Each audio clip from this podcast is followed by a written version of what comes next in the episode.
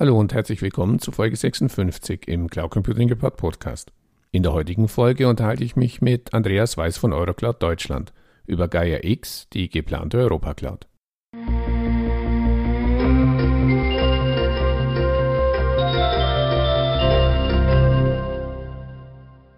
Ja, hallo Herr Weiß, bitte stellen Sie sich unseren Zuhörern doch in zwei, drei Sätzen kurz vor.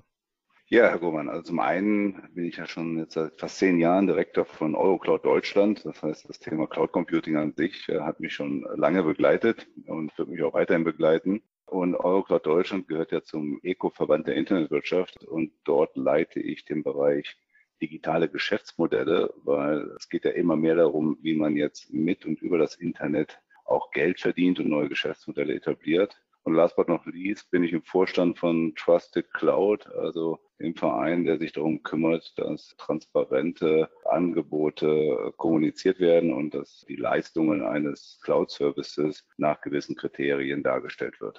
In unserem heutigen Gespräch geht es um Gaia X, die neu geplante Europa Cloud. Bei der offiziellen Vorstellung auf dem Digitalgipfel in Dortmund geriet das Projekt ja leider aufgrund des Bühnensturzes von Minister Albert fast etwas in den Hintergrund. Können Sie kurz nochmals die wichtigsten Ziele von Gaia X zusammenfassen? Also es ist ja auch im Leitbild, was äh, dann zum Digitalgipfel veröffentlicht wurde, dargestellt. Es geht darum, eine vernetzte Dateninfrastruktur zu etablieren und damit verbunden eigentlich die Ziele, einmal Datensouveränität zu fördern. Äh, das heißt, wie, wie wird der Umgang mit Daten geregelt, auch in einer globalen Sichtweise. Denn wir sehen durchaus, dass es Abhängigkeiten zu wenigen Anbietern gibt und die sollen halt mit der Konzeption von Gaia X reduziert werden.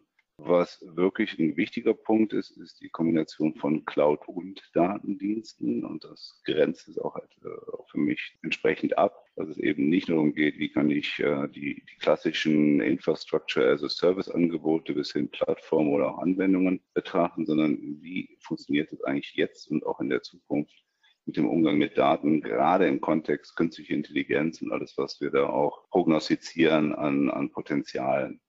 Im Ergebnis soll also mit Gaia X äh, ein, ein Konzept für digitale Infrastrukturen, aber auch ein, ein Ökosystem für Innovationen entstehen, in dem insbesondere gerade auch die Datensouveränität gefördert wird.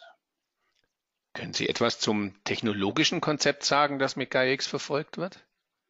Ja, da wird's dann spannender. Ich sag mal, sagen wir zum einen eben die Kombination von Infrastruktur und Datenmanagement wurde hervorgehoben. Wir haben ja durchaus auch schon eine nennenswerte Initiative mit der International Data Space Association, die sich gerade im Kern um das Management von Daten, das Teilen von Daten und auch die Kontrolle von Daten in verteilten Infrastrukturen kümmert. Wir haben die Anforderung, insbesondere auch äh, in die Fläche zu gehen mit IT-Lösungen und Services. Also Stichworte sind hier neben Cloud halt noch Fog und Edge Computing, sprich die Herausforderung, dezentrales Daten- und Dienstenmanagement zu ermöglichen. Denn äh, zum großen Teil gerade die Industriekunden sagen, es ist für uns unwirtschaftlich und auch technologisch fast nicht umsetzbar, alle Daten, die wir in Zukunft aufgrund von Sensorik etc. im Rahmen unserer Produktions- und Industrieprozesse sammeln, die immer in eine zentrale Auswerteebene mhm. zu bringen. Und ich glaube, das ist dann auch wirklich, wo wir ein, ein, ein, ein besonderes Leistungsmerkmal in der Konzeption von Gaia X sehen, darauf unmittelbar einzugehen und das in einem technisch koordinierten Rahmen. Da ist auch die Grundlage, und das wird hinlänglich diskutiert, äh, dass wir in all diesen Interaktionen, weil wir mit verschiedenen Diensteanbietern, auch mit verschiedenen Technologien zu tun haben, äh, dass es zumindest Open Source basierte Schnittstellen gibt, sprich, dass hier auch eine, eine große Transparenz vorhanden ist. Äh, man hat ja auch aus den Fehlern der Vergangenheit gelernt, wo proprietäre Ansätze keine Akzeptanz finden. Und äh, ich habe letztens auch nochmal eine Diskussion gehabt. Es gibt ja diese Initiative Fireware, auch von der mhm. Kommission seinerzeit gestützt. Auch hier ist eigentlich diese, diese Idee manifestiert, aber auch hier sind meines Erachtens Fehler gemacht worden, weil man eben nicht die passenden Lizenzmodelle gefunden hat. Also das sind durchaus jetzt gerade die Kerndiskussionen, wie kann eine Architektur aussehen in so einem verteilten System welche Kerndienste müssen vorhanden sein. Ich spreche da jetzt halt von äh, der Möglichkeit der, der, der, der Listung von Services und, äh, und der Registrierung von den der Anbieter und Knoten, die in diesem Ökosystem halt verfügbar sind. aber auch die Themen Identity Management müssen adressiert werden, Rollen und Rechte, gerade auch jetzt was Datenzugänge betrifft. Ja, und da sind jetzt ganz viele Ideen, die zusammengebracht werden. Und Sie können sich vorstellen, das ist nichts, was man in wenigen Wochen klärt. Äh, aber wir erkennen einen großen Willen, an diesen Themen zu arbeiten. Und ich glaube, das ist das Wichtigste an, an Gaia X, diese Dinge jetzt auch mal weiterzudenken, idealerweise auch zu Ende zu denken, soweit, dass man auch betriebsfähige Strukturen äh, erarbeitet. Ja, wenn man über Nutzen und Vorteile von GAIX spricht, muss man ja generell zwischen der Anbieter- und der Anwenderperspektive unterscheiden. Wo liegen denn Ihrer Meinung nach die Vorteile einer europäischen Dateninfrastruktur aus Anbieter, aber natürlich auch aus Anwendersicht? Also ich will es jetzt gar nicht mal so trennscharf sagen. Also mhm. generell ist wichtig einmal die Transparenz zur Einhaltung europäischer Datenschutz- und Sicherheitsanforderungen. Okay. Wir haben einmal GDPR, also das Gesetz für alle gleichbleibend anzuwenden. Wir haben gerade jetzt den im Bereich äh, der EU hat die Anstrengungen auch was Sicherheitsanforderungen betrifft, einheitliche Regeln und Anforderungen zu definieren. Das ist etwas, was ja auch durchaus gewünscht wird und was auch wirklich in der europäischen DNA verankert ist, ja. muss man sozusagen.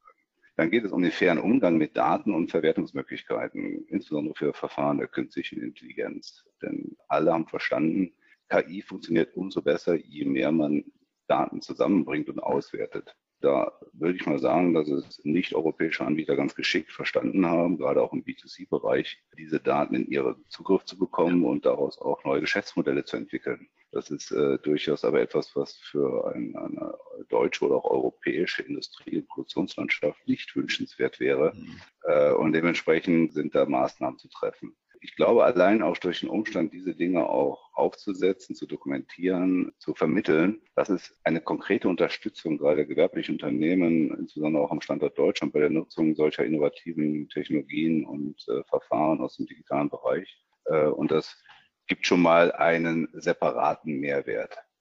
Es gibt da noch eine Reihe von anderen Überlegungen, wo jetzt die individuellen Vorteile aus mhm. Anbieter- und Anwendersicht sind, aber da gibt es auch sehr kontroverse Diskussionen. Mhm. Also sagen wir mal ehrlich, natürlich fällt jedem direkt eine ganze Menge von Gründen ein, warum es denn nicht funktionieren könnte. Mhm. Äh, aber das ist ja die falsche Idee. Also ich glaube, dass die Ziele, die wir hier dokumentiert haben, auf die ich hier angesprochen habe, die sind durchaus wert, diese zu verfolgen und, und voranzutreiben, denn das hat schon eine, eine relativ große Auswirkung, muss man sozusagen.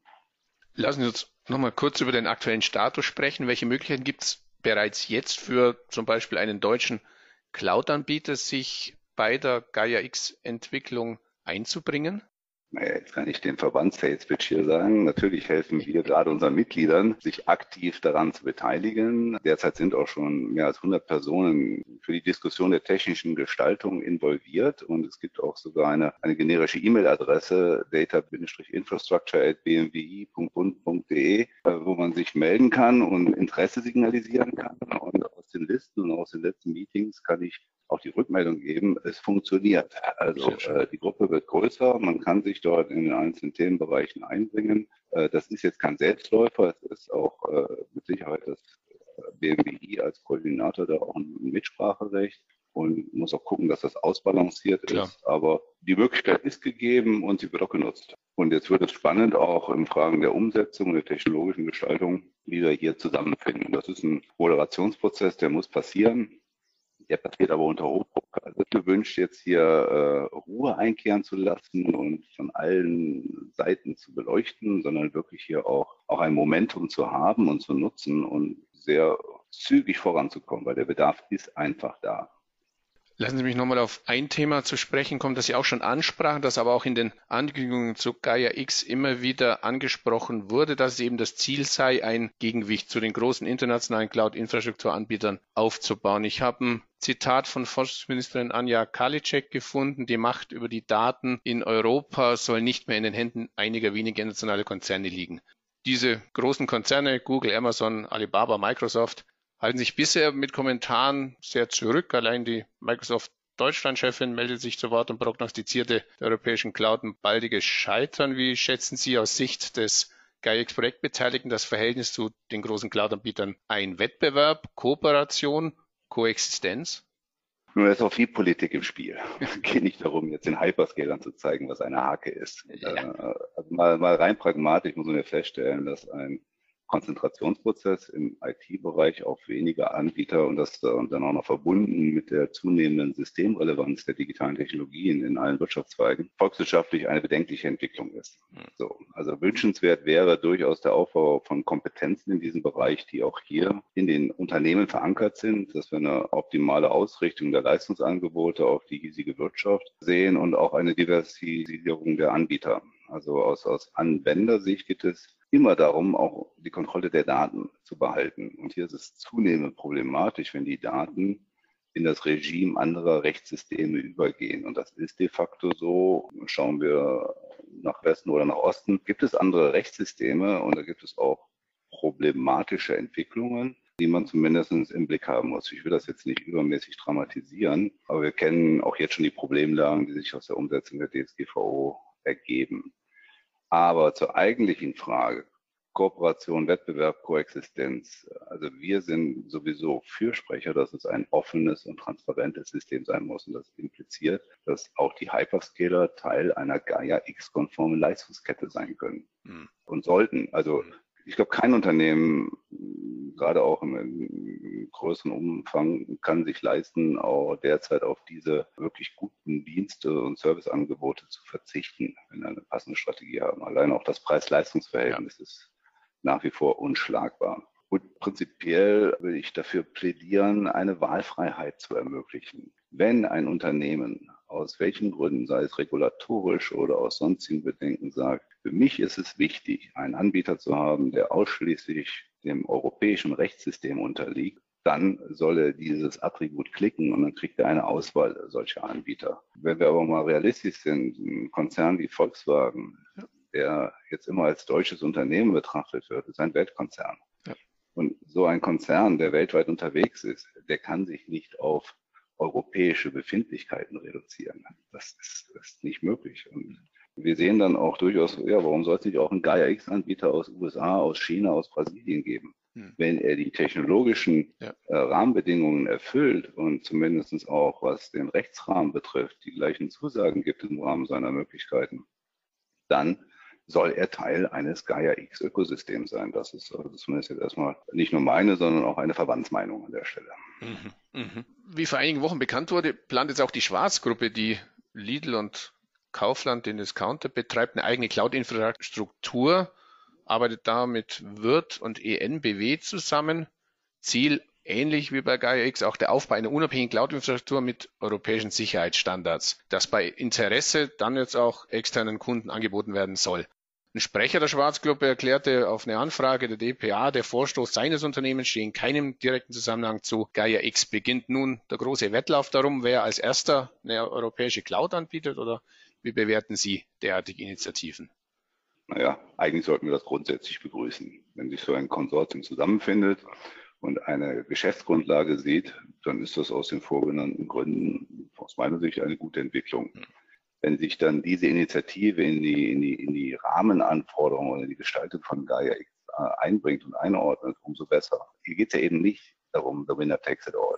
Wir ja. brauchen nicht den, den, den, den großen Superkonzern. Und da ist vielleicht auch die für mich falsche Analogie zum KI, Airbus und was weiß ich, was mhm. es da so alles gibt, ja, ja. gesetzt. Gaia X soll ein Ökosystem befördern und äh, idealerweise aus ganz vielen Anbietern, die aber trotzdem auch für sich autonom am Markt agieren können. Wenn wir das erreichen, ist, glaube ich, ein großer Schritt geschaffen. Und, und, und, so funktionieren wir auch in Deutschland mit unserem Mittelstand. Glücklicherweise sind wir nicht von wenigen Großkonzernen abhängig, sondern der Mittelstand in seiner Breite hat es immer geschafft, auf besondere Anforderungen auch besonders reagieren zu können. Und wenn wir uns das mal vor Augen führen, kann es eigentlich nur Sinn machen, auch im Rahmen der Digitalisierung und der Leistungsangebote eine ähnliche große Auswahlfähigkeit zu ermöglichen.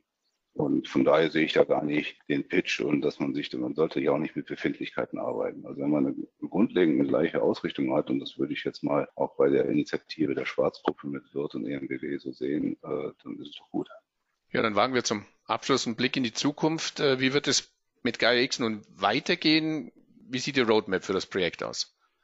Gut, es ist zunächst vorgesehen, dass zur Hannover Messe, die ist ja dann schon äh, ja, April, Ende April, ein paar Beispiele präsentiert werden die besonders auf die Stärken von Gaia X abzielen. Das würde also aus meiner Sicht auch bedeuten, dass wir vorrangig aus dem Kontext Industrie 4.0 mal Lösungen darstellen mit der Umsetzung zu den vorgenannten dezentralen Infrastruktur- und Datenmanagement-Anforderungen, um zu zeigen, wie kann es vom Prinzip her funktionieren. Denn seien wir mal ehrlich, alles, was mit Gaia X grundsätzlich angedacht ist, kann man natürlich auch heute schon machen. Mhm.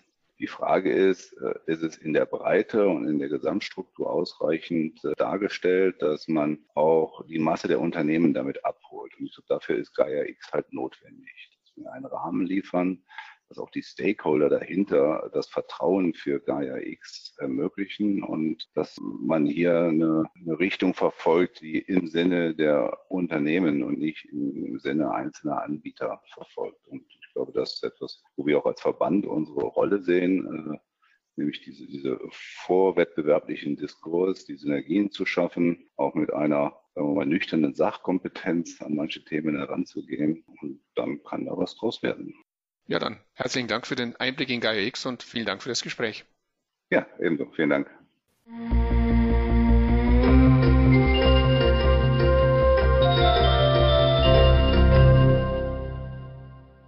An dieser Stelle herzlichen Dank für Ihre Aufmerksamkeit. Weitere Informationen zum Interview finden Sie im Cloud Computing Report in der Rubrik Podcast. Wenn Sie regelmäßig über aktuelle News und Hintergrundinformationen rund um das Thema Cloud Computing informiert werden möchten, abonnieren Sie am besten unseren Newsletter. So viel für heute. Vielen Dank fürs Zuhören und bis zum nächsten Mal. Ihr Werner Grohmann.